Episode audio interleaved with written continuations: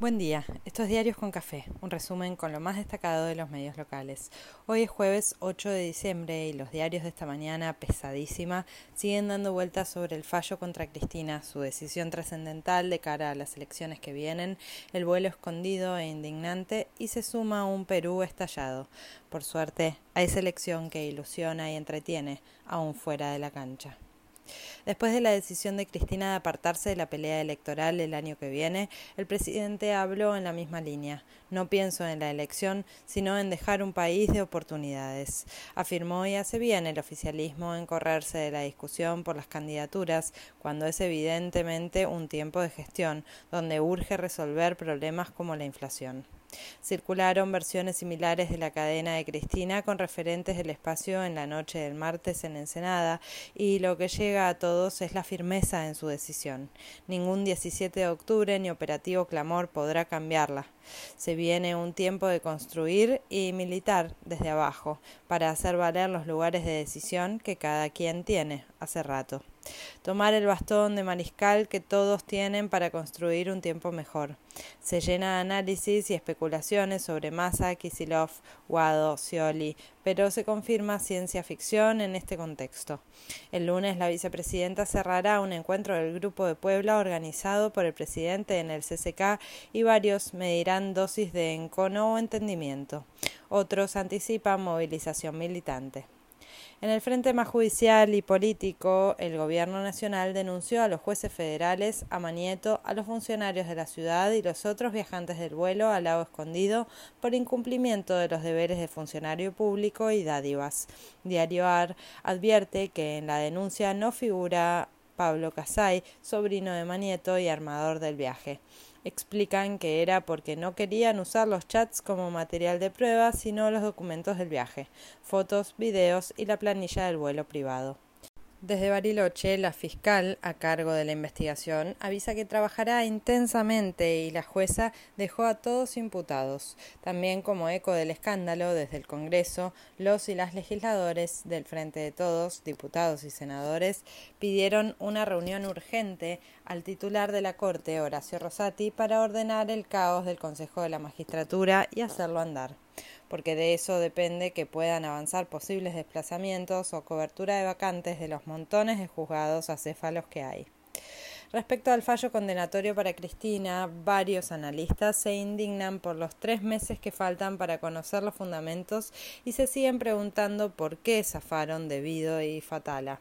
En Clarín se entusiasman porque el fiscal Luciani pedirá profundizar la investigación sobre Máximo Kirchner.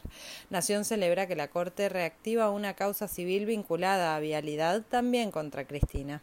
Algunos memoriosos se dieron cuenta de una nueva casualidad. Los fundamentos del fallo del martes se informarán el 9 de marzo y fue un 9 de marzo de 1956 cuando se publicó en el Boletín Oficial el decreto Ley 4161 que proscribía al peronismo, porque hay círculos que de tanto girar marean un montón en la oposición siguen en tiempo de campaña. La reta aterrizó en Washington y avisa que quiere salir del escándalo abierto alrededor de sus funcionarios viajantes. Macri habló en Qatar y sigue coqueteando con su candidatura. Desde Juntos dicen que no creen que Cristina se baje y Bullrich sigue en pleno coqueteo con Milley. Cuenta la política online que Massa negocia una Moncloa de la deuda para poner a salvo la gestión económica de la pelea política que ya se diagnostica insoportable y lo que viene será peor. La justicia intimó a Carlos Tevez a pagar 24 millones de pesos a la FIP. Las consultoras que revela el Central pronosticaron una inflación de casi 100% para este año y combinan espanto con reconocimiento de una desaceleración marcada. La semana próxima llegará el dato de noviembre y todos lo ven debajo del 6% y cerca del 5,5%.